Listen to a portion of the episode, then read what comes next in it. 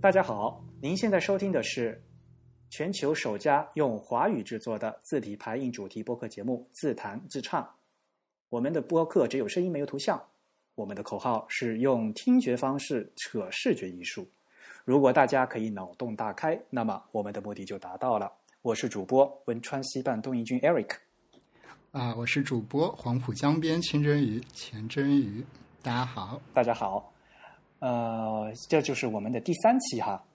嗯，对，你说上期我们花了一个半小时来给大家梳理苹果公司的这个字体的这个事儿，说了一个半小时还没说完是吧？ 对我都不知道大家还记不记得。啊那要不要我先回顾一下上期的大概的一个话题？前情回顾哈、对挺好挺好。嗯，我们上次是用两条线对吧？就是苹果公司它做市场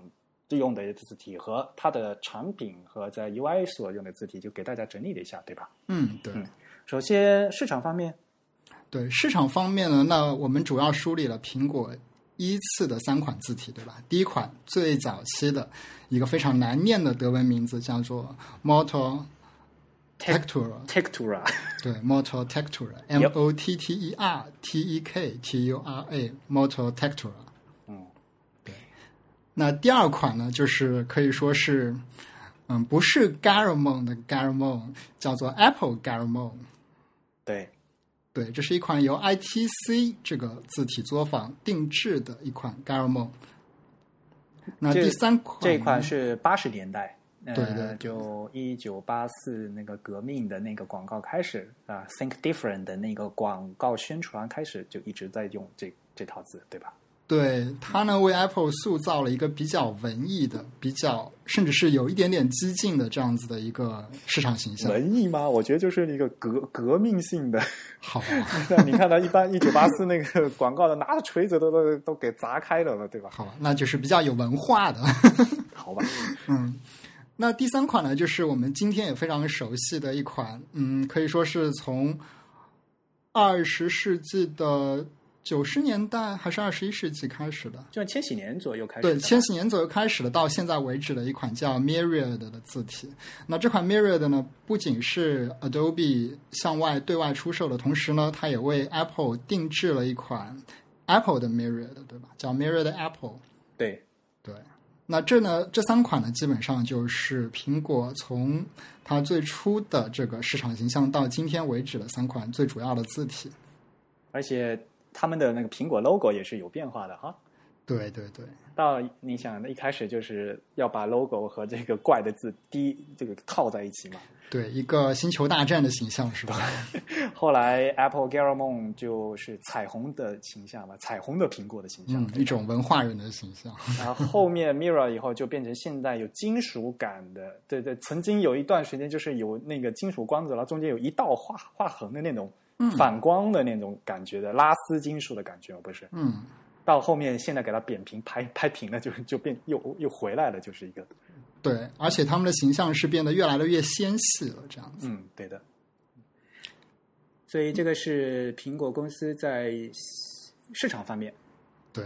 所用的一些字体，对然后他们的产品方面，首先我们就说硬件方面的，对吧？对的，对硬件方面呢，那除了他们在产品上呼应自己的 logo 呀，然后产品的标志的名称呀之外呢，最重要出现文字的地方就是键盘了。那苹果用的第一款键盘上的字体呢是 Univer 的五七是吧？啊，对我念 Univer，对 Univer Univer。好，我们向 Eric 学习啊。不一定是准的了，呃而且我我 Univer 的武器，嗯嗯，它是一款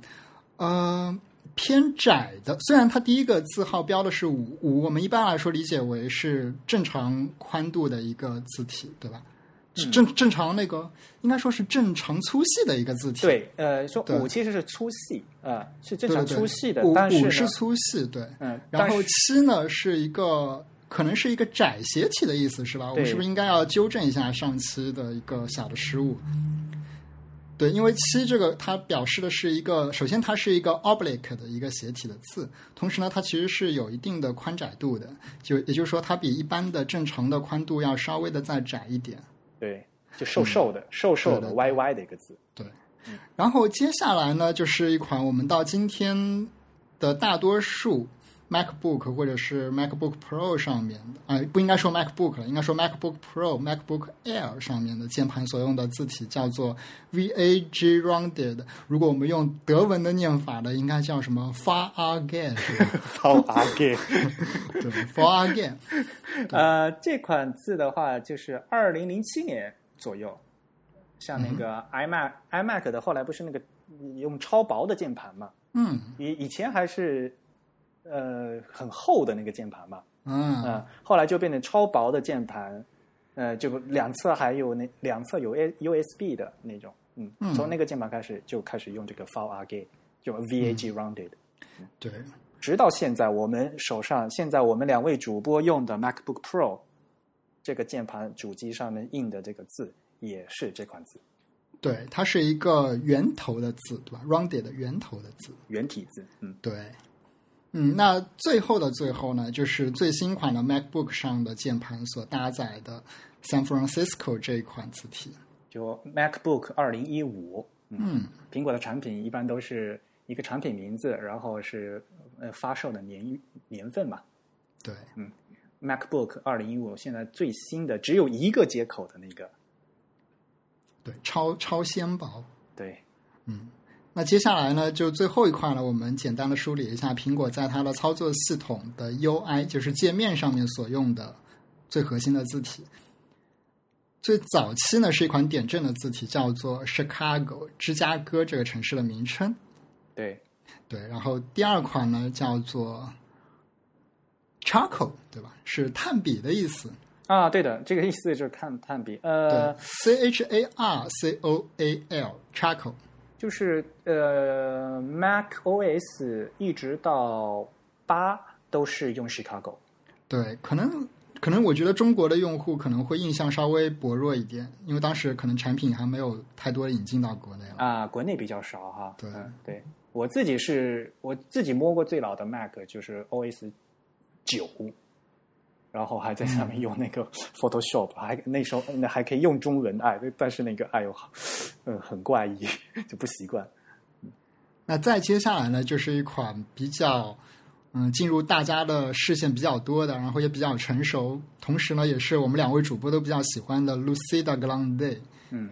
对，Lucida Grande 这款字体呢，是一款人文主义风格的，然后专为操作系统定制的，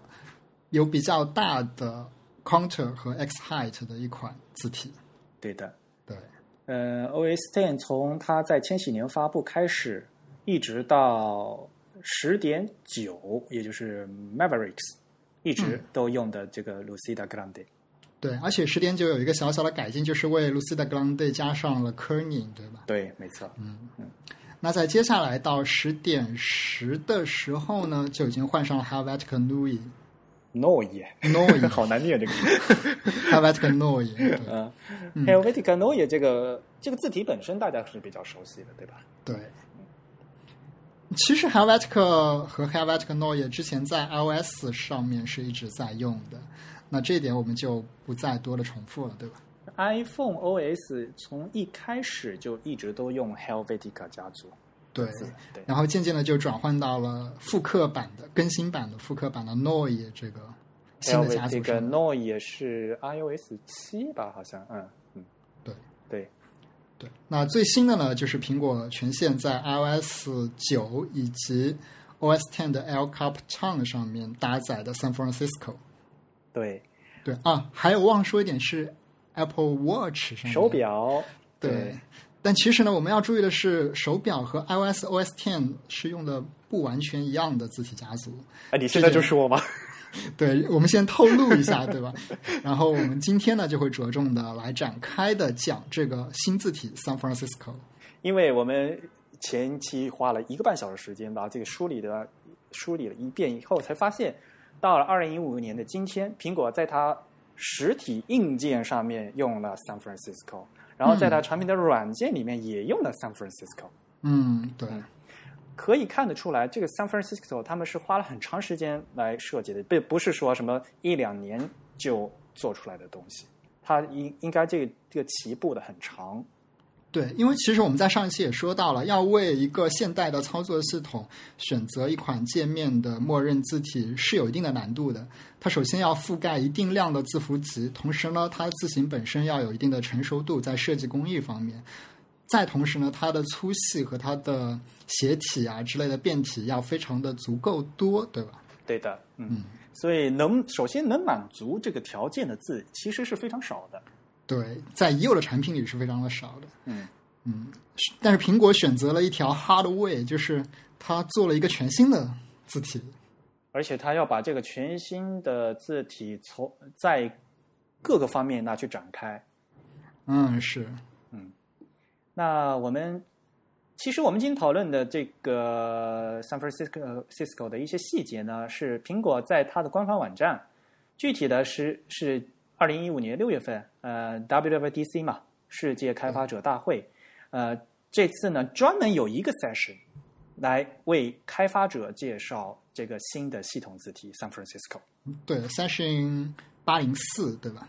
对，因为系换换字体嘛，这个上上次也是换字体，换的 Helvetica 呃诺伊，但是就就只是说啊、我们换了，但是这一次呢，就是特地为这个性质专门把呃这些都是技术员嘛，对吧？都是开发者叫过来，然后呢，专来来介绍这个 San Francisco，因为这个字体里面非常有料。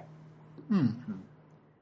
呃，估计节目播出的时候呢，iOS 九已经出来了，El Capitan 呢，大家可能也已经升级了，所以呢，原来这个有一些保密信息呢，也都已经是不保密的了。那这些东西呢，我们也可以翻出来说。当然了，这个原原版的的东西呢，是苹果官官方的，可以在它的开发者的这个网站上呢，可以下载，大家也可以去看啊。对，我们也会把这个链接贴出来给大家。嗯，那也许可能我们整理一下，用中文跟大家说一下呢，呃，可能嗯，对我们中国的听众呢会比较呃舒服一点。嗯，我们不说了，我们我们的播客是华语，好吧，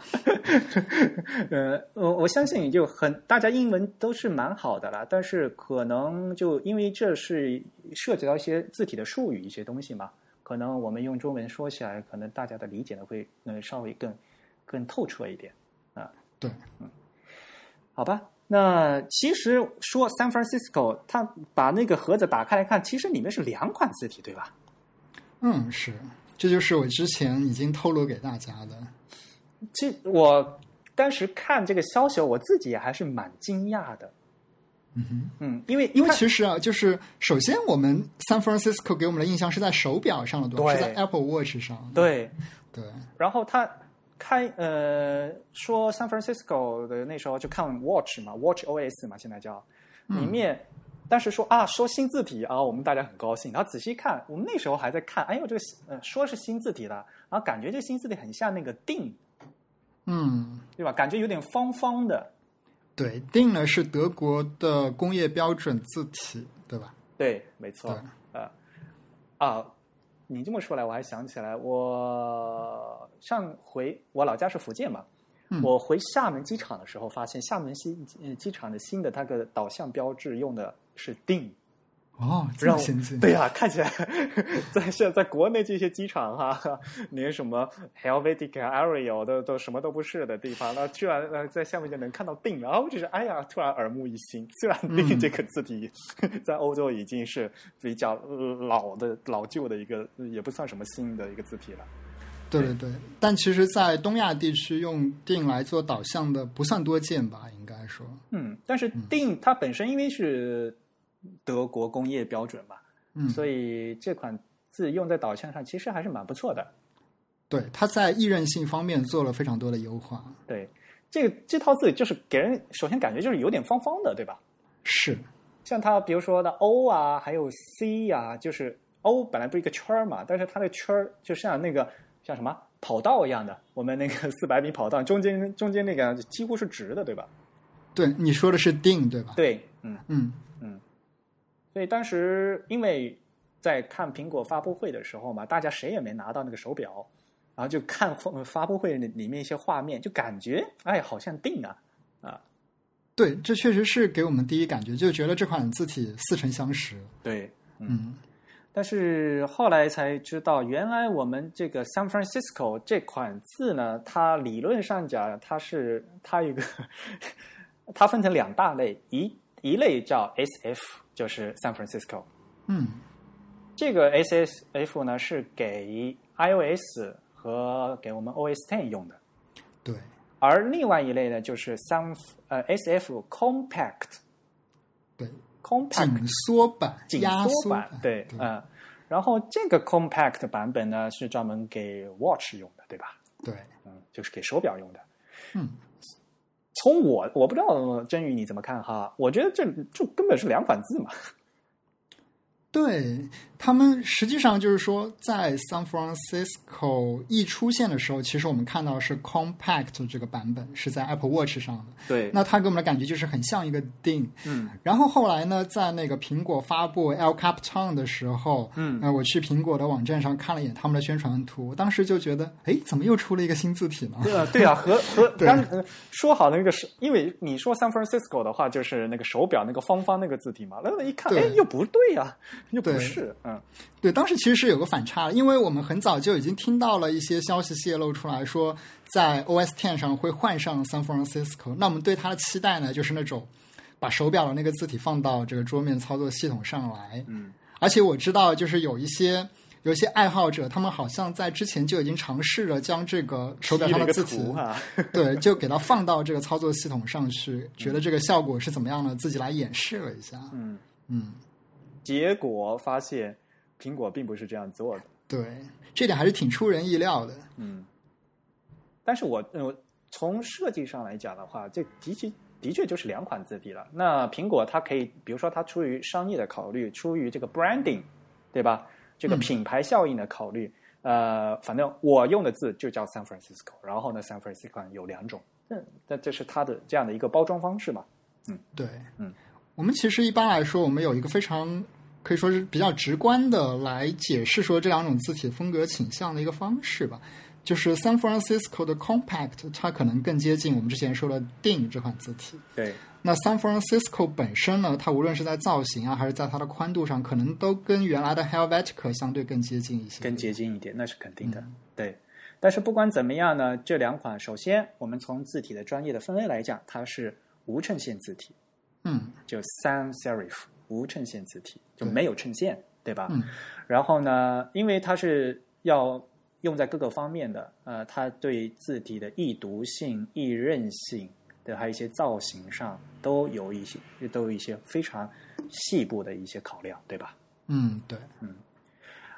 我看到这个内容的是呃的另外一个呃非常惊讶的地方，就是这个字体家族这个成员之多呀，粗细， 还有斜体是吧？加起来有非常非常多。首先哈，呃，说 San Francisco 有两种对吧？普通 San Francisco 和 Compact，然后这两种又分别有两种，一个是 Text，一个 Display。嗯，这个是一个应该说不太常见的分类方式，对吧？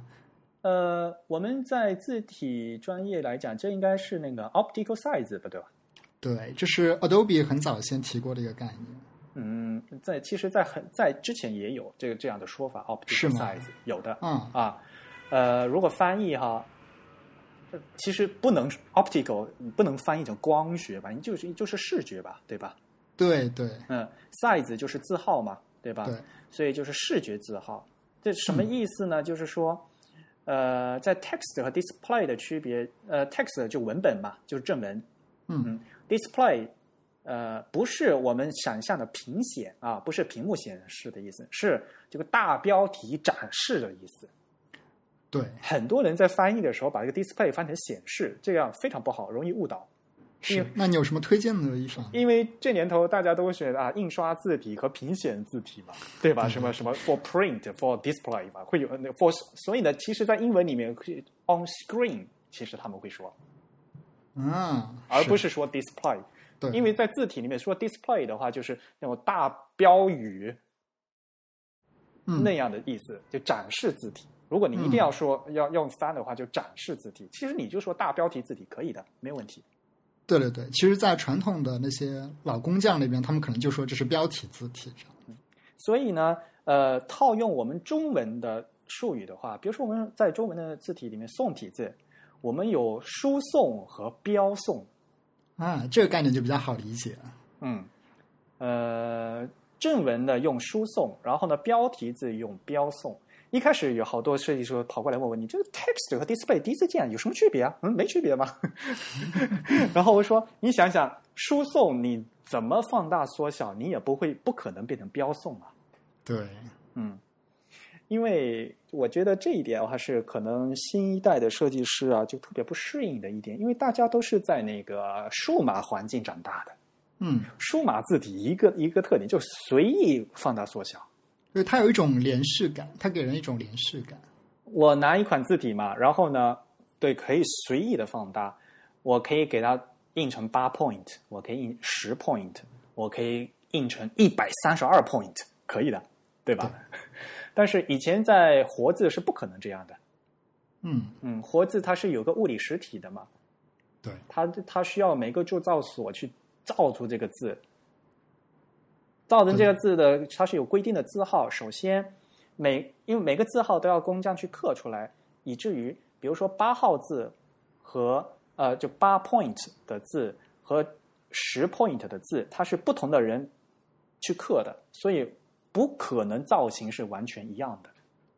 这个就是我们第一期说的一个 font 的概念，对吧？对，对，这一套八呃八 point 的这个 font，这是一套字，这个 font 和它这个九呃比如说十 point。就一套 font，它其实是不同的人做、不同人刻出来的东西，不，现在是可以随意放大，以前是不可能的。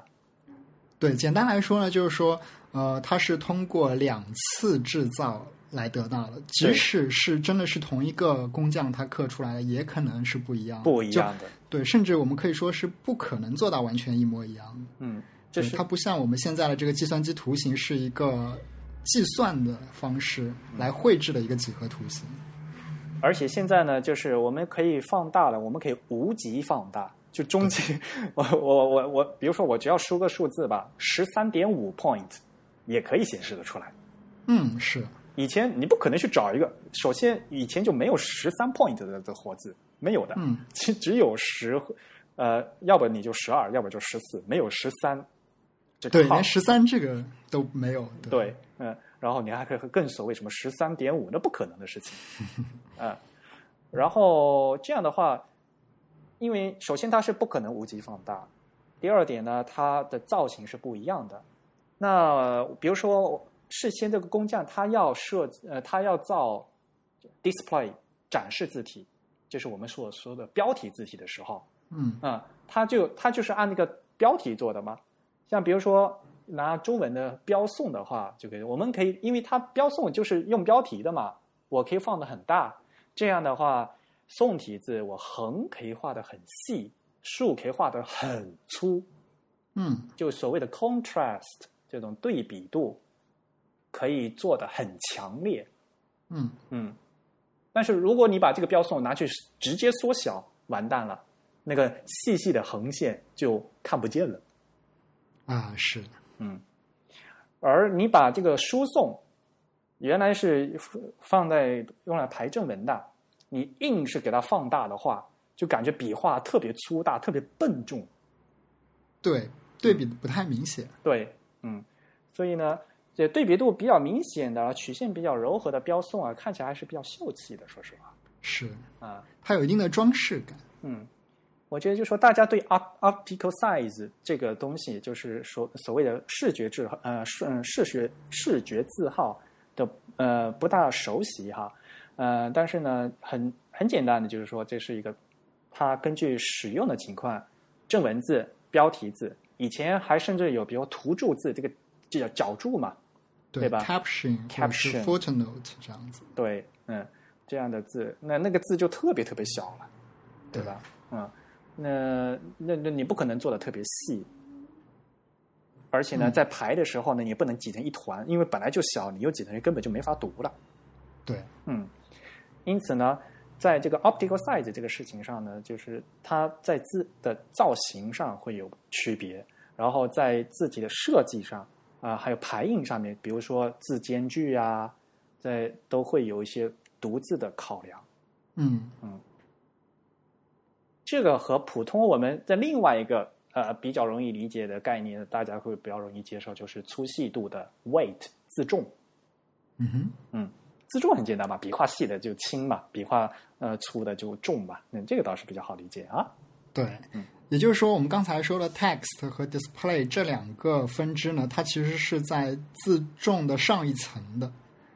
那、啊它它是不同的维度，说实对话，对对，嗯，也就是说，我们说，呃，我们通常认为呢，一个字体家族下面就直接开始自重，或者是开始了正体、斜体、宽窄度这样子的风格变化。嗯，那这次呢，苹果向我们展示了说，我们做了一套字体家族，它首先还有 text 和 display 这两个维度在那边，嗯嗯而且这两个维度是建立在我们常见的那些自重、宽窄以及样式的之上的两个维度，对吧？对的，嗯，像 optical size 的话，呃，阿杜比的一些字体也做过 optical size，有的，嗯呃，像我不知道大家知道不知道，像 Minion，啊，一款非常怎么说呢，非常严正的衬线字体，对吧？对，呃，这对文字体，嗯，对，如果有字体或者是字体排难爱好者的话，大概都会知道有一部非常著名的书叫《The Elements of Typographic Style》。哦，对，这本书的正文呢，就是用 Minion 来排的。嗯，像他们，像阿杜比在千禧年左右，他们做了一套这个阿杜比 Original，他们嗯原、所谓的我们阿杜比公司原创的这一套字啊，然后这一套那一套的有几个系列，他们就是都做了这个 Optical Size 的，还有什么 Wa 呃 Warnock Pro。Warnock 啊 Pro 呢，它它有四个 Optical Size，它有 Caption，就是刚才说图注的字，就是对找注的字啊，subhead 就是小标题啊、呃然后 regular 就正文，然后 display 大标题，嗯对，嗯，它就有四个。所以如果你买你把这套字装上去的话，然后它还会有 caption 的， 呃，比如说 caption 还有 caption 的 light caption 的呃呃的再套就自动，所以这一套的话就特别特别多。对，你会发现一下子有几十个字体在你的列表里面出现了。对，所以说这个 optical size 在字体排印说，嗯、这本来就是有的，而且呢，历史呃从历史上就是有的，然后呢，也不是苹果的首创，嗯嗯，但是这次呢，它在 San Francisco 里面做出来了，首先我比较惊讶，对，而且更重要的一点是，它是把它做成一个 UI 的，或者说操作系统的默认字体的，这应该是第一次，对吧？对嗯，呃，我们待会儿后面就会来讲到这怎么用嘛，对吧？因为你做出来的东西的话，做这么多呢，用户就很困惑呀，哎呦，一下子给我这么多东西，我怎么用嘛？啊，对，像 Optical Size，我刚才说了嘛，呃，千禧年左右，阿杜比它早就已经出了，可是为什么大家不知道呢？就是因为不好用，不会用。对，所而以且使用的场景也不是很明确，说实话。对，呃，就是少数的呃设计师知道的人知道，然后呢也不是很易用，说实话。嗯啊。那这次呢，San Francisco 不一样，我们到时候再来说啊。嗯，那再整理一下呢，就是说，首先 San Francisco 有两类，对吧？普通的 San Francisco 和 San Francisco Compact 的又分成，分别分成 text 和 display。对，嗯，然后 text 里面又 te 的自重是有几级啊？六级是吧？有六种，六款对，我们现在能看到的好像应该是六种。嗯，然后 display 的话就有九种是吧？对，这里我们其实是可以看到非常明显的一个区别的。呃，我不知道大家能不能猜想到说，display 多的三种自重是分布在哪个区域的，是吧？嗯，因为大标题要写的很大嘛。对，嗯所以其实我们实际上可以看到，display 多的三种字重呢是在比较细的那个区域的，是多了三种更细的字体。对，呃它可能嗯，它是起名字的吗？什么什么？light、very light、thin light、thin 什么 ultra light，现 在这些起名字越越来越来，就对就细的不能再细了，那对吧？嗯，而且这种细的字你不可能在正文里面写啊。对，这就是我们看到了 display 它这个使用场景和它的这个自重的分布的一个非常非常合适的一个对应，也就是我们预想 display 它就是用在标题里的，那标题呢可能会比较的大一点，那大一点的字呢，它更有可能将一个细的字显示的比较清楚。嗯，对，那在 text 里面呢，我们一个相对来说比较小的字，它其实是很难用到细的字中的。对的。所以呢，刚才说了，呃，正文字呃 text 的话是有六款字重，display 呢有九款字重，嗯，然后三呃 San Francisco 和 Sensor Compact 各有这样的一套， 所以呢，单纯单纯看字重的话，就六加九是十五嘛，就有三十套了，对吧？对，而且他们应该是各自都有 italic。还有对呀、就是意大利斜体嘛。哎，我不知道 display 有没有 italic，但是 text 是肯定是有 italic 的。 test 这个肯定有斜体的，呃，没有斜体没有办法排的正文对，嗯，所以这就是一个非常大的一个家族。嗯对，那刚才也说了嘛，呃，San Francisco 和和那个 Compact 的对区别来讲，就是手表用的那个 Compact 看起来更方一点，对吧？嗯哼，呃，设计师给出的解释呢，就是说，因为比较方嘛，所以呢，就这个字母本身是相对来讲字和字挨着的，呃就不会腻有更大的粘连。如果你你想，如果是圆着的话，圆的嗯的话就更容易粘在一起嘛，感觉。而方的话嗯确呢，实嗯，方的话就各自的这个的领域呢会保持的比较好一点。对，应该是我们可以这样来想象它，就是说，呃，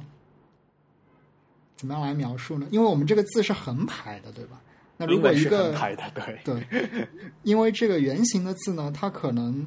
呃，在这个横横向的方向上面，对，直径那边哈，对它的直径呢，会相对的来说比较比较占横向的区域。但是呢，我们发现那个我们辨认这个字的时候呢，可能这个数值的线条呢，对我们确认这个字存不存在或者它是什么样的一个形状是比较重要的。那如果说画成一个圆形的呢，我们可以发现它这个数值的这个区域呢，就要怎么说呢？可能要占的占的这个宽度更大一点。是这样的，呃，这里有一个那个 legibility 的问题，就是利润性。他他们不是说了吗？手表手表上的呃的这种一个 UI 的一个互动，几乎就是三秒钟的时间就没了，嗯，一秒钟时间瞥一眼 glance 嘛，看一下、对吧？他们叫 glance 嘛，呃嗯所以呢，就是在短时间瞬间就要读出这个文字的信息，它必须要易认，对，嗯，这个就是说，在我们在讨论 typography 的时候呢，就要讨论这个字的实际的应用场景。嗯，就比如说我们想，呃，我又想到那个高速公路的那个字体设计的事情。嗯，嗯，他们不是说吗？因为高速公路上呃车开得很快嘛，而且是在动态的一个情况下，怎么样看那个路牌，要在几秒钟的时间，呃，几秒钟是能快速的认出那个字啊、这都他们是在像欧洲啊，像在在日本，他们是有做实验的。嗯，因此呢，在这个是易韧性方面呢，呃，要必须在短时间快速的能做出这个判断。而你普通的那个字体 San Francisco 啊，我们在读文章的时候，更喜欢把它粘在一起。为什么？我们不是在读一个一个的字母，而是在看一个一个的词。嗯，我们在阅读的时候更希望看的是看的 word shape，如果是小写字母排成一一一段那个长的文章呢，因为然后有长长短短的角嘛，比如说 p 的角是伸下来的，对吧？嗯 b 字母的是升上去嘛，然后这这排出来这个字的形状，这整体的一个形状。嗯，我们在读的时候不会去读一个一个的字母，我们更希望把它粘在一起，看整个词的形状。嗯，就像我们看汉字，我们不会去看一个字一个字的笔画，一点儿嗯一横怎么样，而是感觉这个就把这整个方块字当成一个图像去认知。嗯，常常不是说会有提笔忘字嘛？这个字大概是这个样子，但具体里面零部件我忘记怎么写了。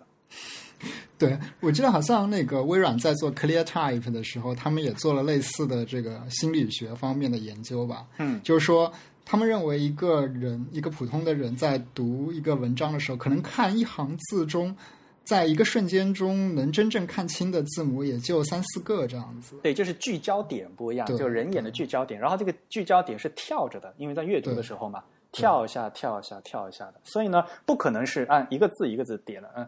嗯。所以对，所以，所以我刚刚其实一直在想，怎么样向大家解释清楚，说这个 San Francisco Compact 它这个比较方的这个方是一个什么样的概念？啊就我后来想了一下，说不定可以这样来说，因为、呃，如果我们将一个字它们的字号保持不变，同时呢，我们假设它们两个字体的 x height 是一样高的时候呢，嗯，一个比较圆的字体呢，或者说在造型上比较圆的字体呢，它经常会在横向上面扩展的比较开一点，所以它在固定的宽度之内能排下的字会相对的小少一点，对吧？嗯嗯嗯，对，那么在一个比较我们所谓的比较方的字体呢，那它在横向的宽度上就有可能稍微窄一点。这是为什么呢？因为呃，我们知道，比如说我们画一个圆，如果这个圆看起来像圆的时候，其实是说它的那个宽度上面跟它的高度上面的这个对比呢，要相对来说稍微的弱一点。同时呢，它这个曲线。曲线的感觉要稍微明显一点，那这一点呢，都是会占据这个水平方向的距离的。那我们画一个方的一个，这个方呢，其实主要体现在这个垂直线上比较方，对吧？嗯对，这个垂直线比较直，所以呢，这个时候呢，我们就有可能在水平方向压缩的更多一点，使得这个字呢，它本身的宽窄度稍微的窄一点。所以我们也看到了这个 compact 的这个 compact 的这个名字的来源。对的，对，我们可以想象，如果我们将一个球把它压下去、压扁的时候呢，这个靠近地面的那一边其实是变得比较扁平了，对吧？因为你所以你就可以甚至可以想，它本来就是一个更大的字，然后被 compact 给被被压对压对扁了啊，对，嗯，所以实际上排出来的样张看起来的话，感觉视觉上好像 watch 的字稍微大一点，嗯，同样的字号，就在视觉上看起来好像 watch 的这个 compact 的字感觉好像更大，嗯，嗯，我觉得它就是要的这个这样的效果，因为像你在 watch 对吧，这个本来这个界面就非常非常小，嗯嗯，对，就是就像 Eric 之前其实说到的那个，呃，我刚刚从另一个角度来说，我说在同样的一个宽度之内呢，compact 可以排下更多的字。嗯那么我们反过来说，如果说我们在同样的宽度内排同样的字的时候呢，那 compact 它的字的间距呢就有可能更更大大一点。点，对对，所以它的粘连性呢就会更小一点。对，嗯，就是相对的啊，嗯对，然后这这样就会比较清晰哈，可能嗯对，所以这个就是两款字的一个造型上面的差异，对吧？嗯，我觉得我们这样说的话，大家还得还是得自己要要自己看才才看得出来哈。对，我们是用听觉的方式来描述视觉的东西，但是不知道能不能说得清楚。脑补啊，脑补， 大家赶快脑洞大开一下。嗯，好吧。呃，其实，在解释的过程当中，我们已经用了一些字体排印的一些术语，比如说刚才真宇提到的 x height，x 字高，对吧？这嗯是一个参数，对吧？对，嗯，小写字母的高度怎么来算呢？就是以啊，顾名思义嘛，就是以小写字母 x 的高度来算的。对我们传统来说会这样来对比，特别是在金属活字的时代，对吧？嗯，以这样一个 x 的字符为一个基准，对，但实际上我们知道，今天我们说 x height 的时候，它只是一个计算机中的一个技术参数。参数对，对 x 的高度不一定就完全等于 x height，嗯，对但是还是一个很重要的一个嗯参数，对吧？对，它能平均的来描述一个小写字母大致的高度是怎样。然后因这个拉丁字母嘛，长长短短，高高低低，我们超像 L 啊、B 啊这样的字，它往上面升一点，那上面那部分叫声部，向上升的声部，对吧？然后还有 P 呀、Q 啊这样的，它的角是是往下降的嘛，啊，那超过这超过 X 往下降的那部分呢，就是我们叫降部，叫对 ascender 呃和 descender，对吧？叫英对文对，ascender 是升声部，对。嗯，descender 是降部。对，嗯，这就是小写字母啊。首先，大大家估计在以前练英文字的时候用的应该是四线格吧？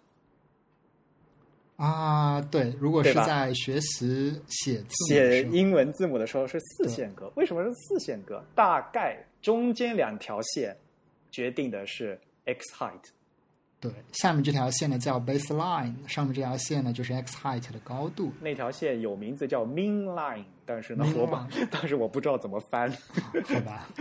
中线是吧？嗯，那是这但是种那个是中线吗？ 中间吗？ 对，呃，也如果叫名字的话，没错，下面那条线是 baseline 基线、基础的线，嗯，然后上面呢是 mean line 啊， 对，嗯，就我们一个啊，暂且叫中线吧。然后这两件这个高度就是 x 高，对吧？对。然后上面一条线啊，呃，大概就是比如说我们写 L 吧，会从上面开始写吧，对吧？嗯，啊、那个就是声部的那个线。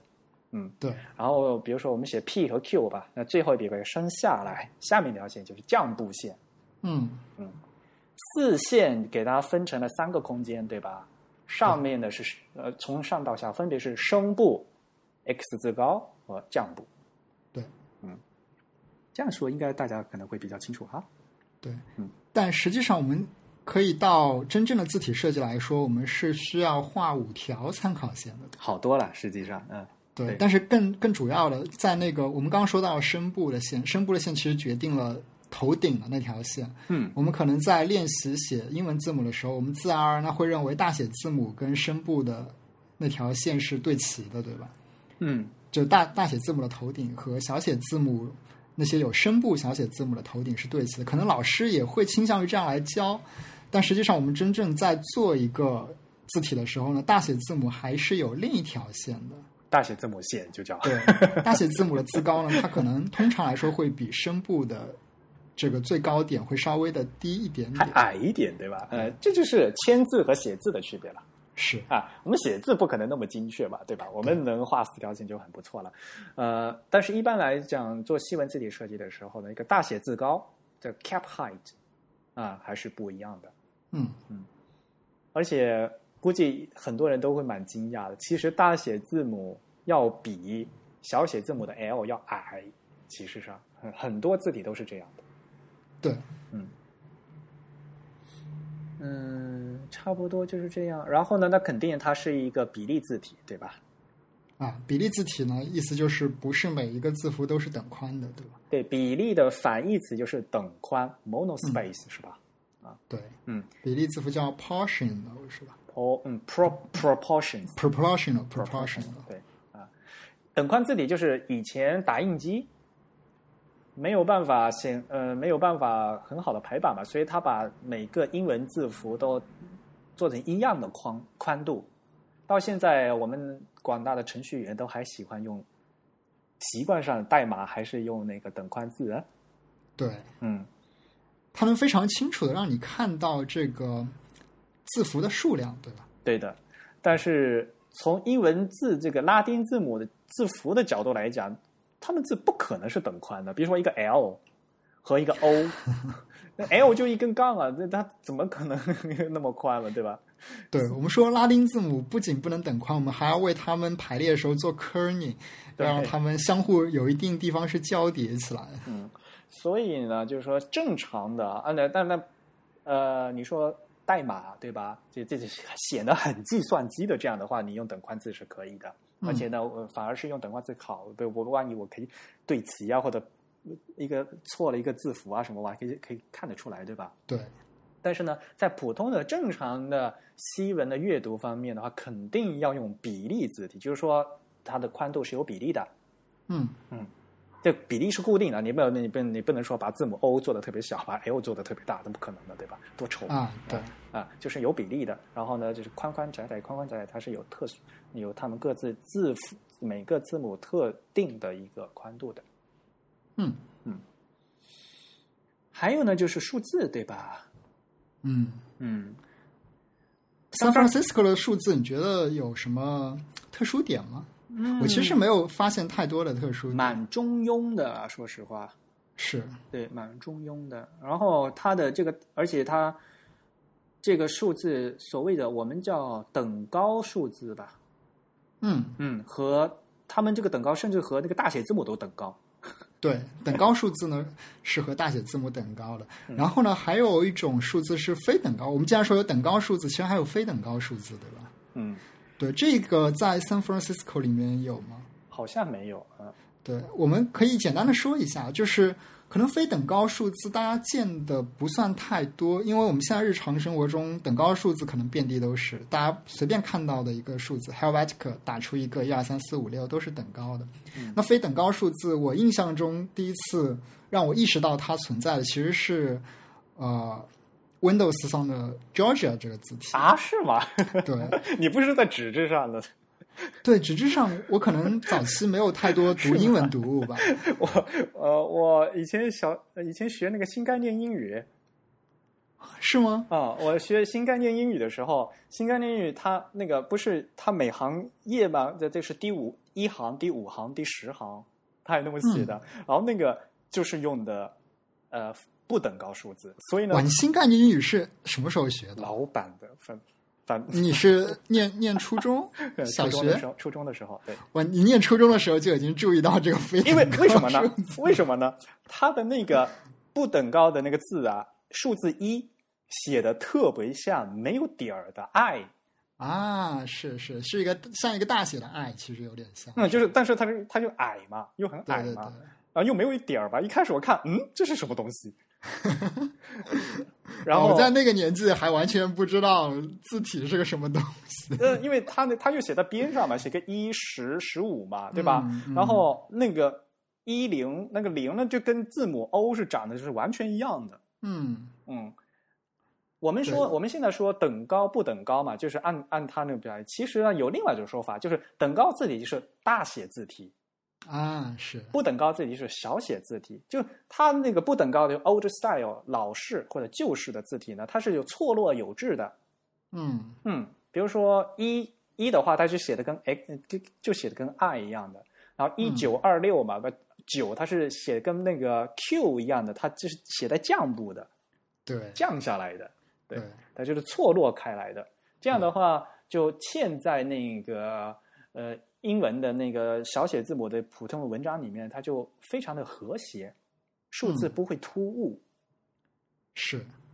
所以他们其实有很多别名，像那个一种呢叫等高和非等高，嗯另一种呢叫做大写和小写，嗯然后还有一种呢叫做线性和文字，是吧？我记得一种叫什么 linear linear figure，嗯一种叫 linear text figure。对对对对，我觉得这个说法其实是最贴近他们在功能上的意义的。 ，nine 就就是是等期限嘛啊， 对线性的，嗯对它给人一种感觉，就是说这种数字很适合用在那种要对齐排列的，比如说像表格呀这样子一个比较整齐的环境中哎那个叫期限，待会儿你不要跟那个 table 混在一起，啊，还有一个等宽， 等高 啊还有一个等宽哦，对，然后那个 Table text 是 figure 呢，它就比较适合用在正文当正文中，文对吧本？跟对嗯普通的文字混在一起的使用，它的看起来更像一个手写的文字一样。嗯嗯嗯，啊，那数字的话呢，我们就不展开了，我们还是赶快把它说 San Francisco 吧，要不然都又说不完了。好，嗯，然后这次呢，苹果很，呃，刚才说了嘛，作为一个多语言系统的话，它的这个字符 glyph 还是做的蛮，呃，蛮辛苦的啊。呃，它不仅把普通的呃拉丁文就二十六个字母做完了，那肯定的法语啊那些不是带符号的肯定是得要的，对吧？对它还支持这次的 San Francisco，它还支持像比如说东欧的文字，波兰文啊之类的，有各种各样的符号。嗯还有比如说北欧的文字，像比如说冰岛语、挪威语，嗯呃，这对于我们来讲就好多国际音标的字符都出来的嗯，啊啊、还有比如说越南文，对吧？啊啊，支持越南文。大家如果看过越南文的那个国语，他们叫国语罗马字嘛，其实，因为越南以前是用汉字的嘛，后来他们现在改成国语罗马字了，各种各样的附加符号和声调的。嗯对，有一些什么小波浪线呀，什么小小一个弯曲的曲线啊，这样子。啊，而且甚它就很不能不能容忍，因为越南语有声调嘛，有六个声调嘛，所以呢嗯，它这个字符，比如说已经是有个小帽子了，然后这个小帽子上又有声调，啊，对，会有符号的叠加在一起。嗯对，所以他们呃开玩笑就感觉就满脸麻子，就本来好好的一个一个拉丁文字，然后就加了好多东西，嗯，除此之外呃之外呢，还有西里尔字母，对，西里尔字母，比如说就是俄文，对吧？俄文、乌克兰文啊，还有什么塞尔维亚文也有也可以用西里尔字母写，对吧？嗯对，西里尔西里尔字母还叫什么基里尔字母，我都不知道这个应该怎么译啊。嗯，一般是就说西里尔。对，它其实是一个非常多语言在共享的一个字符的集合，对吧？对，就所以我们你刚才说嘛，要说拉丁文嘛，说西文，我们应该说西文。你们说干嘛说西文不说英文？西文又不是英文，对吧？ 对，他们其实是一个比较呃比较交叉的几个几个语言都有都有在用的共享的这样一个字符集。那其实呢，每个语言呢只用了他们中间的一小部分这样子。对，像传统的意大利语里面，一般都很少用什么 a 打 x 啊这些字母啊，对吧？k 呀、像很传统的罗马字都都很少用 k 这个字母。对，嗯所以我们基本上可以说，那个 San Francisco 将我们泛指的这个西文这个区域中的所有的字符都包含进来了。对，没错。呃，还有希腊文，它它也可以显示，对，希腊文能算到西文里吧？当然可以啊，是西对，方希的腊文字文像希腊文应该都可以算到西文里面。嗯我们泛称的欧洲欧洲语系吧。对吧？印欧语系的呃都可以显示出来。然后像呃越南文它，因为它是已经 转换的国语罗马字了，所以也可以用，对吧？对因此呢，它做了这一套字的话，就可以覆盖好多个国家的语言和文，对吧？嗯，所以它这个字符集还是蛮大的。那接下来介绍完了这个字本身，我们是不是应该介绍一下它的设计还是它的应用？应该说应用吧，对吧？啊，因为刚才不说了嘛，像比如说 optical size 这个东西，呃，在应用方面的话，我觉得它呃这次苹果做的还是很不错的。嗯，对，因为其实关于字符的一些造型上的设计，我们可能很难，真的是非常难用语言来细致的描述它。对对，所以我们还是比较推荐大家去看苹果官方提供的文档，它里面其实还是有非常多。呃，值得设计师学习的一些关于字体设计的小常识的，我觉得很呃很细心，呃很令人惊喜一点，因为它是开发者大会嘛，对吧嗯？它给面对平时这对设计相对来讲不是特别熟的开发者、程序员来讲的东西，所以呢，它这里面有很多字体排印的基础知识。啊，对，包括像我们一个字体设计师是怎样去衡量不同造型的字符它们之间的相对大小的，然后是怎样将它们均一化的，对吧？都有一些小技巧，它会展示出来。对啊，我看到这个我就想到像，呃，当年呃，小林先生他在讲字体设计的时候啊，他从什么开始讲？他去从视觉误差开始讲。嗯，圆为什么看起来是圆的？为什么一个横线加一个弯线看起来就是这个切线连起来看起来这个圆曲线就是不圆 滑？嗯，这是有视觉误差的。对人的视觉其实是一种幻觉，是吧对？illusion 对。对，然后，那我们这些字体设计师呢，就是在了解人类的这个视觉误差的基础上，对这些字的造型加以修改。对，使得呢他们看起来更加的均匀，更加的大小一致，或者是在一些曲线上更加的圆润和顺畅。对，这是字符造型方面。然后呢，还有空间方面，对吧？空格，对吧？对，字符的间距应该怎么调整？除了我们不普通能看到的字距以外，其实呃，设计师更看到的是负负空间 （negative space），对吧？嗯，对，然后字和字之间的呃字偶的间距应该怎么调整，对吧？对 k e r n i n 的调整，这其实都是在字体设计阶段需要解决的问题。对，然后还有一些就是叫 leg- legibility 的问题，对吧？啊、嗯就是是呃易认性方面，在他不是举了个例子，小写字母的 s 和小写字母的 a 和小写字母的 e，这三啊个字母、他们对看起来，如果你叠加起来，大概都是外面一个圈儿，然后中间有一横嘛，对吧？对吧？对对，那怎么样来区别？那肯定就是各个地方开口不一样，对吧？然后呢，中间的字怀的大小不一样，嗯，嗯，要怎么样让给它看起来呢会比较均衡，然后会彼彼此呢能有互相区别，不易弄错。好，那我们就进入到呃字体的实际应用，也就是其实是排列的这一部分，对吧？对，好的字要会排哈， 这这这是有个悖论嘛，对吧？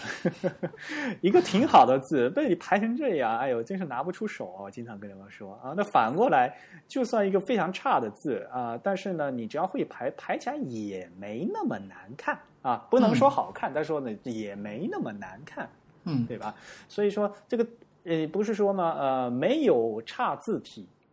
对吧？只有差的用法。嗯嗯，所以一个字做出来以后，你怎么用是一个非常关键的。所以在后面这一段呢，呃，苹果也花了很长时间，就告诉到我们程序员应该怎么用这个字，对吧？对，而且因为他们这次，因为由于导入了 optical size，它有两个，呃，它有一个 text 和一个 display 啊，正文字体和标题字体。那怎么去灵活运用这个东西？然后这有什么区别？他花了很长时间来讲这个东西，对吧？对，首首先我要纠正一个前面的小错误，就是我们谈到说 display 上面其实多了三个自重，那它们分别是加在哪个区域里的？嗯那其实 display 加的三个自重呢，是在细的两那一端加了两个，但是在最粗的那一端加了一个。哦，是吗？嗯嗯，对，它是加了一个 ultralight，加了一个 thin，嗯然后还加了一个 black、啊，black，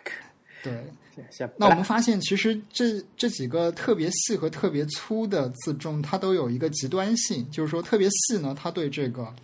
呃字号是有一定的要求的。为什么呢？因为字号特别小的时候，细线可能就断了。嗯那么特别粗的字呢，它可能对字号也是有一个要求，因为特别小的时候，可能中间的那些空白的区域就看不清了，就变成一团糊。嗯对，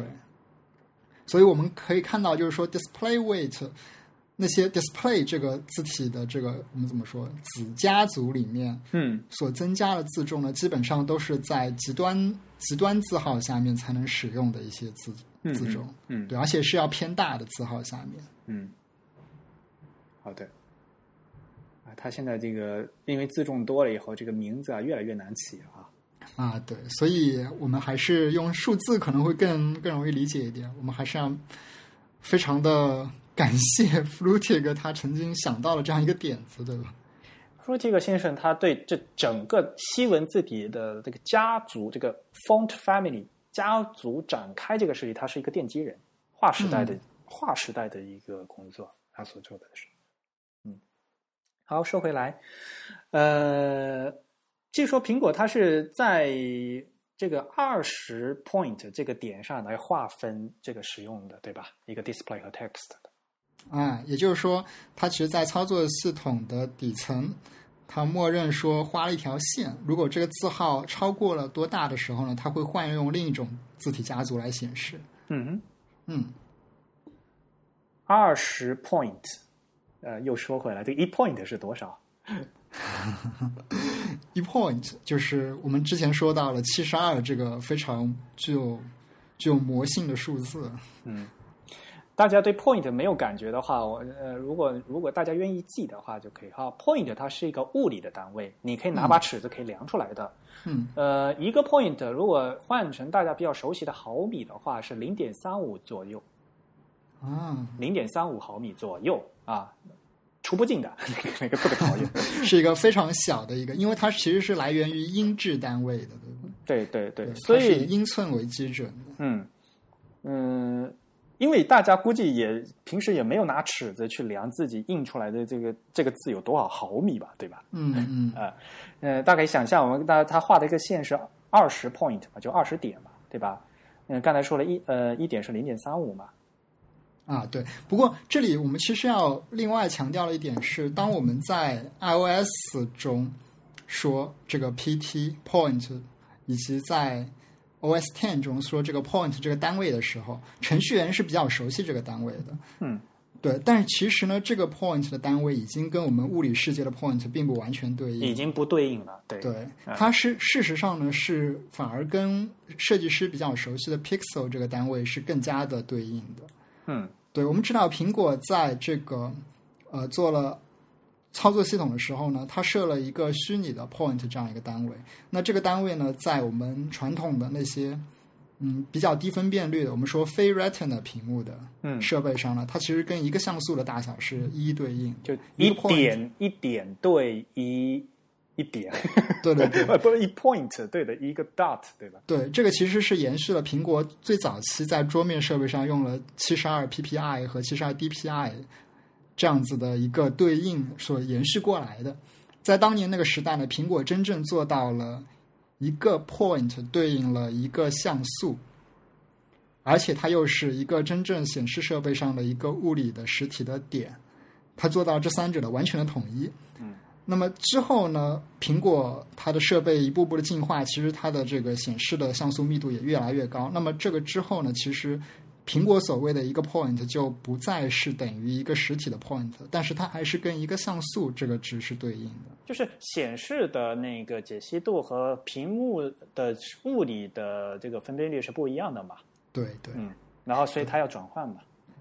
然后逐渐演化到今天呢，它又发生了一点的变化。我们知道 Retina 屏幕诞生了。嗯 Retina 屏幕诞生了之后呢，一个 point 在两倍 Retina 屏幕诞生的时候呢，它其实是对应了两个像素。嗯对，那么今天呢，我们其实知道，像 iPhone 六和六 S 的 Plus 这样的设备两个，iPhone 嘛六 Plus 和两 iPhone 啊，对不起，六两 S 一 Plus 两它是乘以两倍，理论上应该四个像素吧，就是啊，对对对 对对，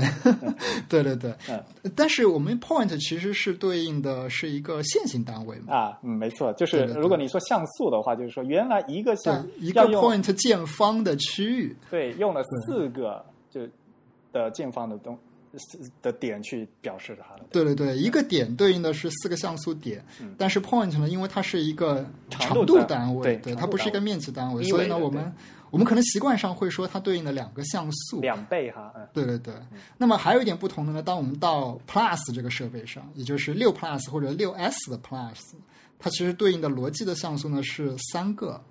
嗯也就是三乘以三这样一个区域。逻那辑么像素对，对，那那它还原到这个设备上，它可能会有一个另外的下采样的过程。那这个过程就呃细节有点复杂，我们这里就不再展开了。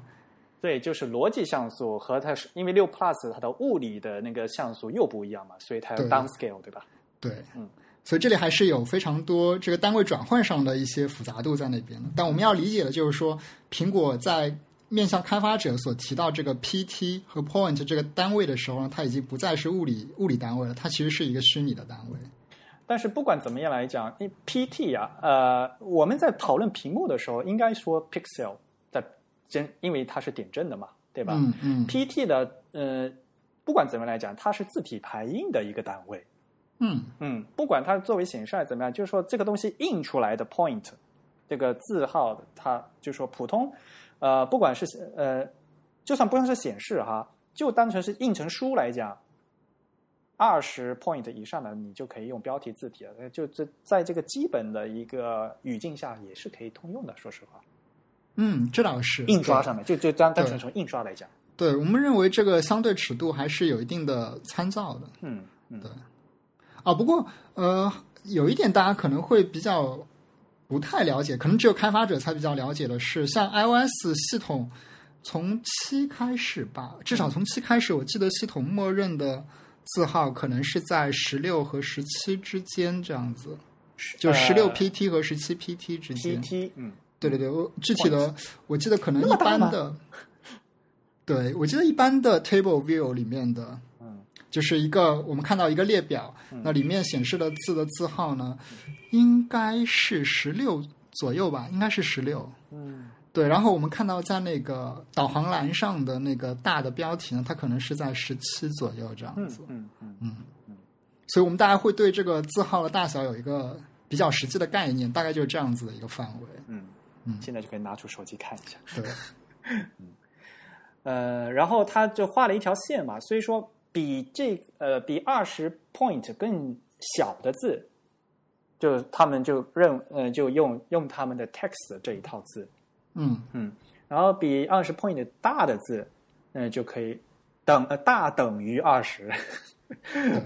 的就用他们所谓的标题字 display 的这套字，对。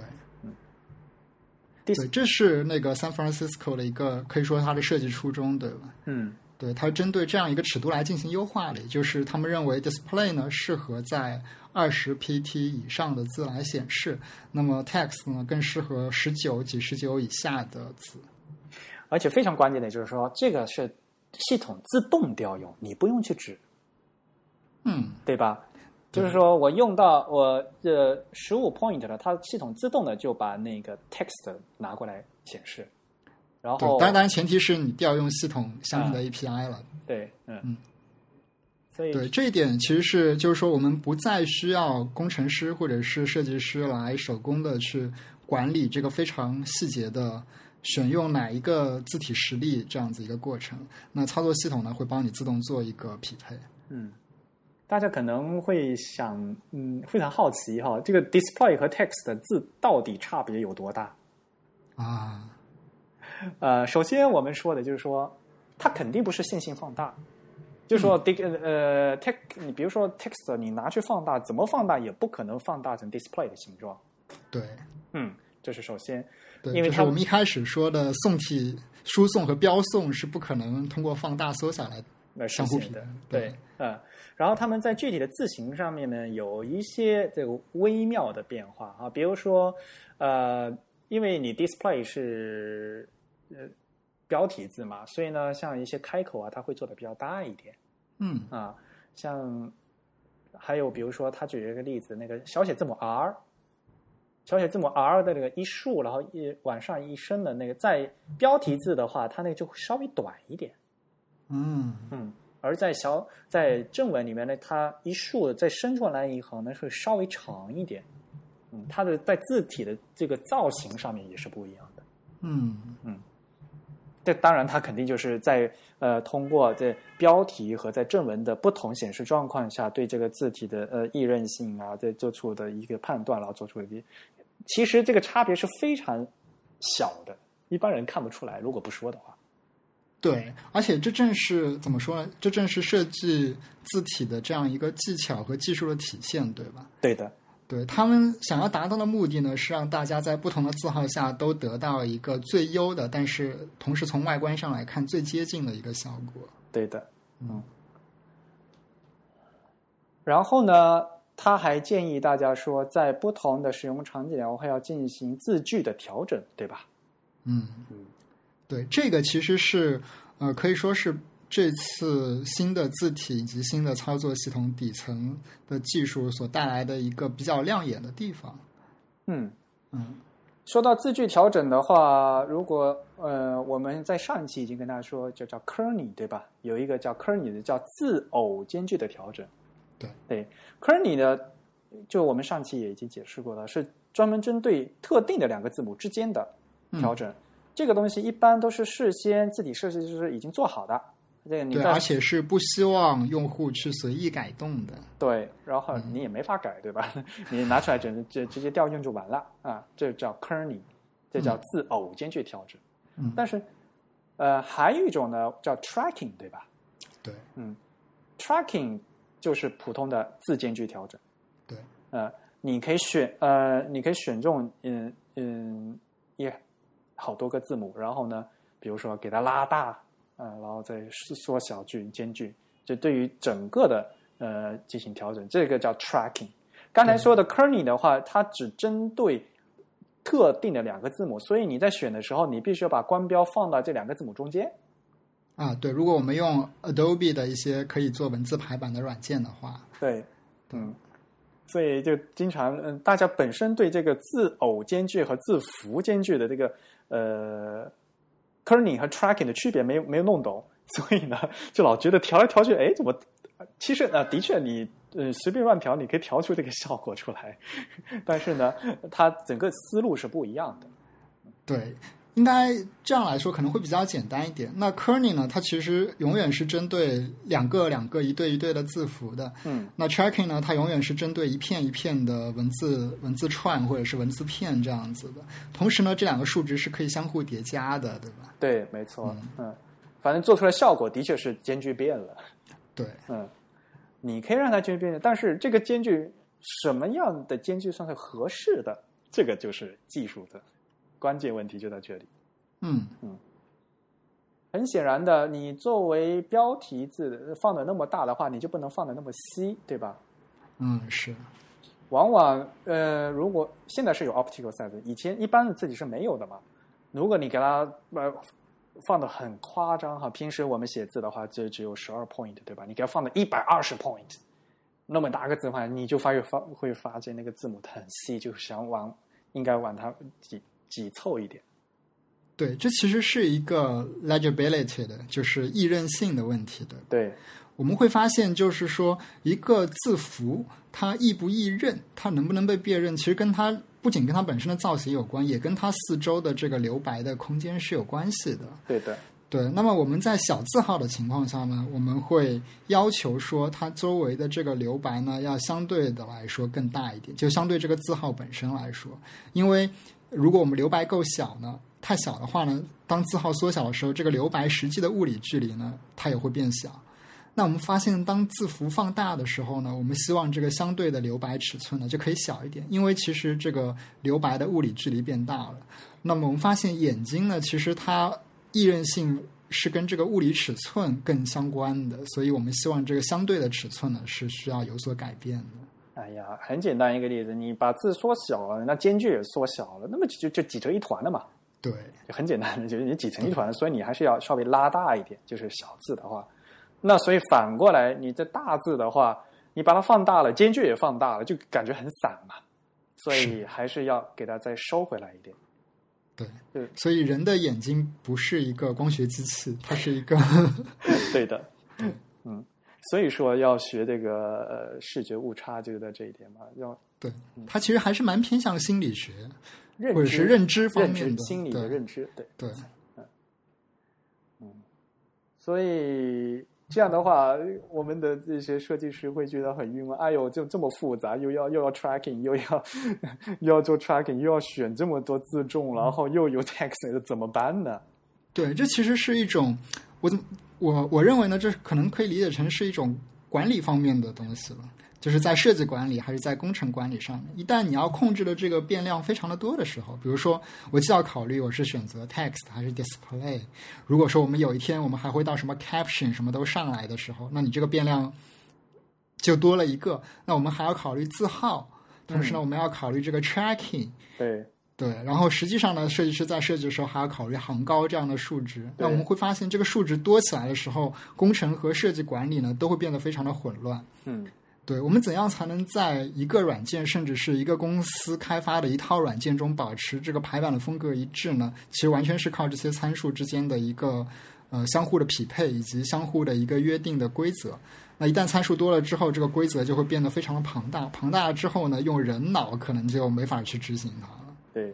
嗯，所以这个时候就需要个以前就是以前签字出版社的时候，就是它有一个 style guide，对吧？嗯，嗯，它有一个风格标准，就是排版规范嘛，这这对这在什么时候标题要用几号字，要多大的间距，它会有规范，对吧？对，而且我们知道签字它是一个个物理实体，我们已经帮你一套套 font 造好了，你想改你也没法改。嗯，那无非就是你排的时候，比如说行间距要排到这么多，然后呢， 对吧？呃，间距要字间距要怎么弄？嗯嗯，就是这个风格是可以这么定。嗯，那好了，现在我们现在有这么多东西了，应该怎么办呢？对，所以就是苹果这一次他们在操作系统的底层提供了这样一套一套的组合，对吧？他直接把它就定成一个 style 了，对吧？他给你对做了好多 style。对他们提供了一套他们认为是比较合适，甚至是可以说他们认为最合适的一套套的组合。这些组合包括这样几个因素。艾克，你来说一下，一一个组合当中应该会包含几个因素？首先，它是要你要选字重，对吧？对，嗯应该首先是选字号。嗯、有字重，然后有字号。比如说你要字重、字号，对吧？比如说你选的是 he- 呃 regular 对吧？还是嗯 bold、嗯对吧？对，这是字重，对、嗯，然后选字号，比如说十二 point、十四的 point，对吧？对，嗯，这首先是字的本身，然对后呢，因为你要排出来嘛，还要选行高，对，对吧？line height，啊，对，呃，大家如果排西对排西文印象不深刻的话，其西文其实这个行间距可以是零的，就是 line gap 可以是零的，嗯因为西文本身刚才有我刚才说了嘛，有升部有降部，嗯，对吧？它往上升和往下降的不，它不是每个字母都是密密麻麻的嘛。对所以呢，没有必要加加行间距，也它就是也可以排的，就是说，对，它也是有一定的这个辨识度的，对也是有一定的易认性的这一点跟中文不一样。啊。对，中文这应该必算须是一个比较大的区别。对，中文必须要加行间距 （line gap），必须得加，要不然你方块字全密密麻麻的，全连在一起了，对吧？嗯啊，行高是要指定的。然后呢，因为针对不同的使用方法嘛，它肯定还要再进行 tracking 字对间距、字符间距的调整，对吧？嗯它本来就是呃呃，这个 font 里面它已经调好了，但是还要根据使用状况再进行微调，对吧？嗯，是它给嗯、呃所以它就定制了一套东西的一些场景，然后呢，已经都这个配方都已经配好了，只要对，我们再来再来重新回顾一下，我们刚刚说到，就是我们当调配一个字体在实际应用场景中，其实要考虑了是这这样几个因素。最最先一个呢，我们就说这次 Apple 开发了 text 和 display 这样子两个子家族，嗯我们首先呢要在这两个子家族中选择一个。哎，但是刚才说的，根据字号的话，它它会自动选，对吧？对对，这是程序帮你做了嘛？嗯但是实际上呢，如果说这件事情交给设计师来考虑的话呢，他就需要考虑到这个因素，这是第一步。对那么第二步呢，就是说我们说到要选一个合适的粗细，那就是自重。对，对，那第三个呢，我们要考虑它在一个具体场景中的大小，也就是字号。对，对，那第四个呢，我们刚刚说到它要考虑它的行间距或者说行高。嗯，对，那第五个呢，我们最后就说到我们要考虑它的这个松紧程度，也就是 tracking 这个字字距，对吧？对，没对错，，那我们发现就是在一个实际的应用场景中，其实我们现在已经要对一个字体呢考虑这五个因素，才能确定一个它真正的应用，对吧？就才真能开始去用它。真正的就是嗯 UI 排版的时候，对对对。对那么所以呢，就是为了解决这么多的变量呢，呃，操作系统在底层呢将它们进行了一定的选出了几种最优的组合，先摆在那边，方便大家去选它。所以我们我们的程序员们在排的，我们就不不必具体的去指我用，比如说我用 regular 的十五 point 的十七点五的行高的，我就不用这么选，对吧？对，我直在接很多时候是不需要这样子。我就调用它给苹果帮我做好的配方，我直接调用就可以了，对吧？对，比如说呃我们刚刚说的，如果说你选了一个二十 pt 的字，那么实际上这个时候，呃，这个字它就自动的会变成 display 的这个子家族，你就不需要再去考虑说，哎，我在二十 point 的时候是究竟选 display 呢，还是 text？嗯，对。那么同时呢，这一次我们说到了苹果它引入了这个动态的 tracking 的这样子的一个技术参数，也就是说，当我们在设定一个具体的字号的时候，其实操作系统还会帮你加上一个固定的 tracking 的值。对的。嗯，这一点其实跟以前是不太一样的，对吧？我不知道以前的操作系统中有没有应用到过这个技术。嗯，应该没有，因为它需要字这个 font 的支持。对我们实际上知道 Apple 很早，因为我们知道 Apple 是在字体标准方面、字体技术标准方面的一个重要的参与者。那么它很早呢就为字体的标准上面预留了这样一个参数的位置，对吧？对的，就是调整这个 tracking 的。但是之前的字体几乎就没有太多的去使用到这个位置，好像也没有软件很好的去支撑这个属性，对吧？字体是要做，然后呢，软件方面可以要调用，对。对两方对，面。所以这两步呢都都没有人去做，所以让我们一度呢是忽略了这个参数的。只有一些设计师他在专业的设计软件中才能手工的去控制它，以便在印刷品上去实现这个效果。嗯，嗯，那么今天呢，就是我们看到苹果又重新的将这个特性它本来应有的作用发挥出来了。对的。嗯，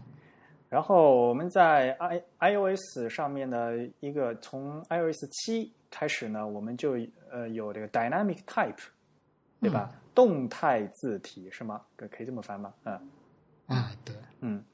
它的动态字体，所以它是有分级，对吧？就是大、中、小，嗯，可以这么说吧？嗯。嗯，这个可以把那个字放大缩小嘛？它应该默认是有六级对吧？从最小到最大，嗯，具体是哪六级呢？嗯，那个，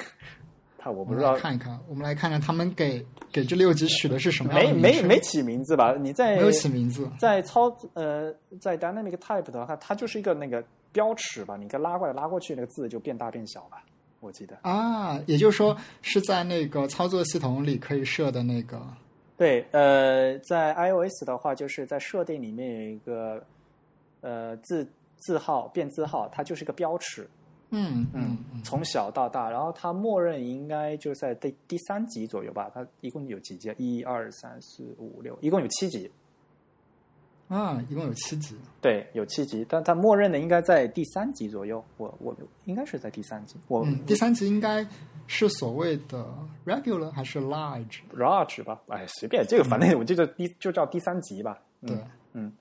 因为它一共是七级吧，就是还算是中偏小，它默认的，对对吧？然后那比如说，呃，我给我我爸他老花眼，对吧？所以呢，我想把他这个字稍微变大一点，我这个可以把这个标尺往右拖，对吧？嗯，我这往一往右拖是系统层级的变化，对吧？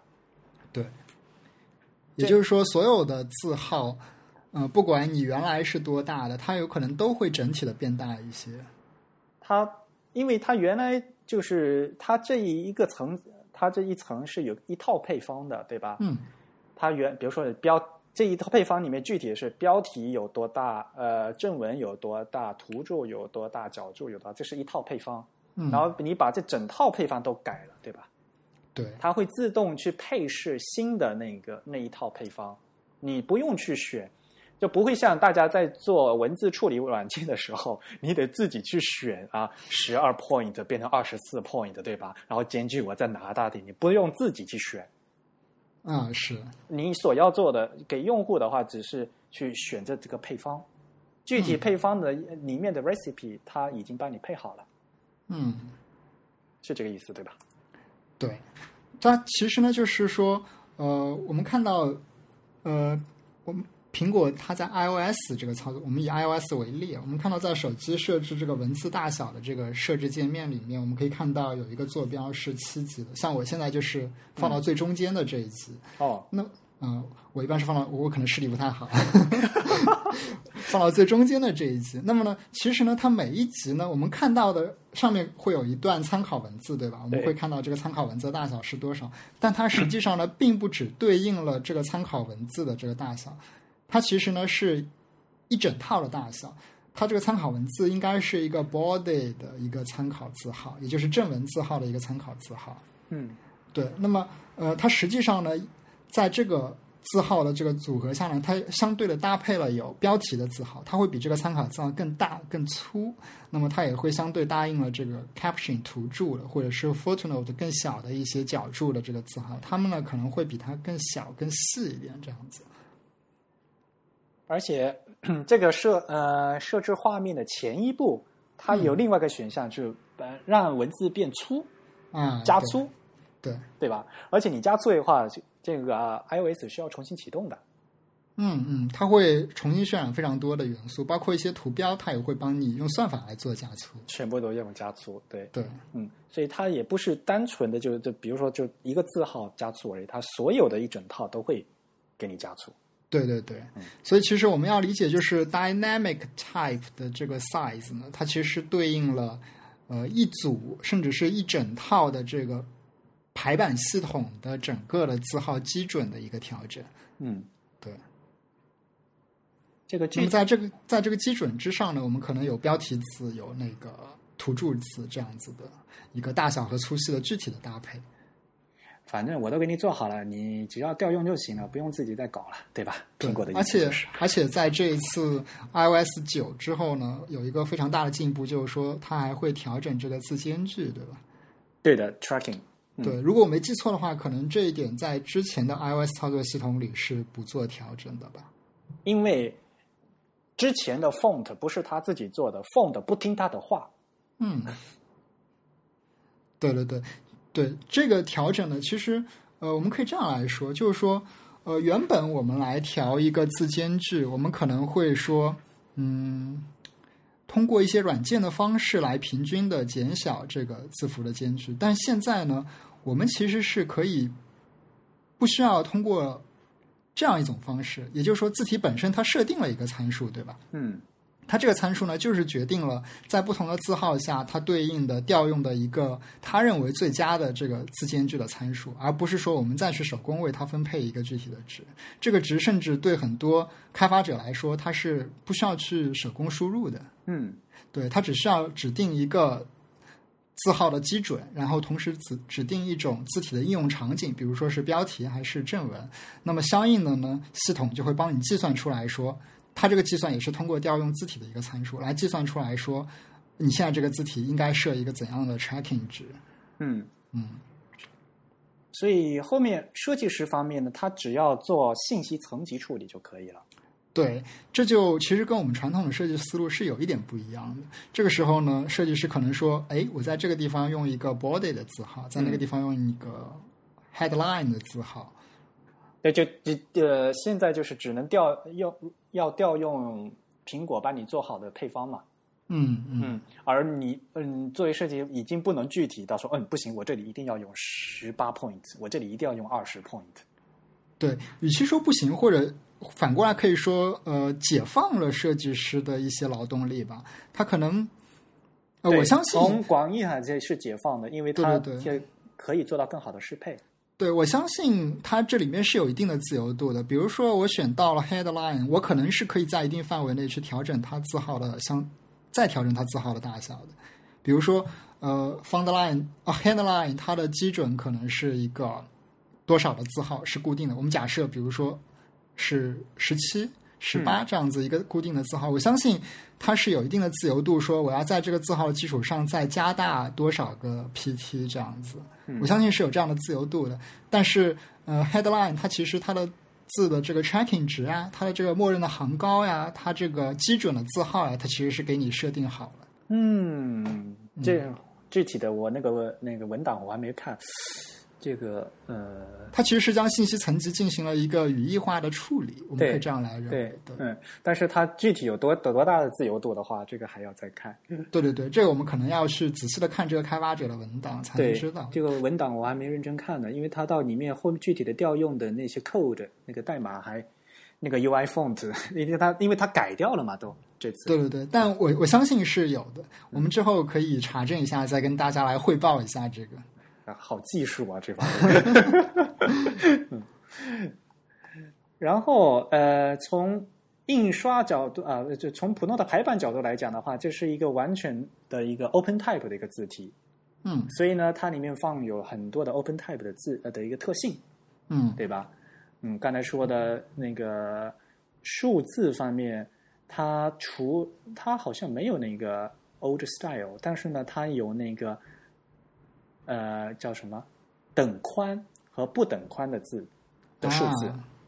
对，嗯，也就是说，数字我们可以让它呃每一个数字占一个固定的距离，这个非常适合在表格里面排字的。没错。对刚才我们说那个 old style 和呃就是等高不等高嘛，这嗯个高度的问题。现在数字还有一个等宽不等宽的问题。对，这一点可能很多人之前都没有意识到。嗯。对，因为数字一和数字二，你想数字就一一的话就一竖嘛，二的话是一个宽，跟理论上讲它们是不等宽的，对，而且理想来说，他们最好是不等宽的。就好看嘛，为了好对，啊看。但是你在做报表的时候，对吧？要要位数要对齐的 时候，对吧？这偏来偏去就不好嘛。所以呢是，呃，在在财会报表的时候呢，就还是希望说要有能等宽，嗯，叫他们叫 tabular 对吧？或者叫啊 monospace，、对嗯，就等宽数字。嗯，对，这是真正的一个表格用字。对，对，而且很呃，因为做手表嘛，不是要跳秒表秒针吗？嗯，那个数字在不停的跳的时候，如果它是不等宽，它 会后面的数字会跟它一起的，还会前后的跳。对对对，会有一个水平方向的一个对抖动，对，会会不对停的我们乱会抖。发现，如果假设我们将嗯、呃一个几点几分这样子的一个四位数字加上一个冒号的这样一个东西，居中的排列在屏幕的中央。嗯，那么，如果我们发现这个数字从零跳到一的时候，假如说这个零和一不是等宽了，我们会发现，哎，是不是整个数字都往左边震动了一点瞪点眼这的样？抖了一下，会。对然后如果你在呃用了秒表的时候，就发现那个所有的字在乱抖。对对，所以这个视觉的体验就会非常的不好。所以这个时候呢，我们就发现等宽的数字的应用场景就出来了。嗯嗯，所以像刚才说的嘛，啊、我想要一套，我要用选字体的时候，我就想用等宽的字，结果这个这套字体就没有，那我就没办法用了，对吧？对对所以在用选字体的时候，往往在一些技术层面上，对，还有一些局限在的。嗯，啊，是好吧，呃，其实我们这这样又说了一个半小时，怎么办呢？我们可以再回顾一下，看看有哪一些比较重要的点没有说到的吗？嗯，我觉得其实最重要的 San Francisco 的就是给大家带来了一个 optical size，对吧？然嗯对，后这是一个将，就像我们第一期说到了，我们在传统的这个手工造字的、物理造字的这个时代呢，有很多非常好的特性，但是呢，它可能因为技术的过度没有被延续过来。那么我今天看到，其实 optical size 的再一次的被重提出来呢，是将一个过去工艺上面的一个优点，其实重新的发挥出来了。然后呢，就是针对这个 optical size，啊，它在系统方面的有 dynamic type 的调用，对然后它可以被嗯更广泛的应用出来。对啊，然后苹果还为此给给开开发者呃做了很多新的 API 的调用和代码，嗯，能有好东西，然后还要有合适的用法，对吧？对，而且要有便捷的用法。对，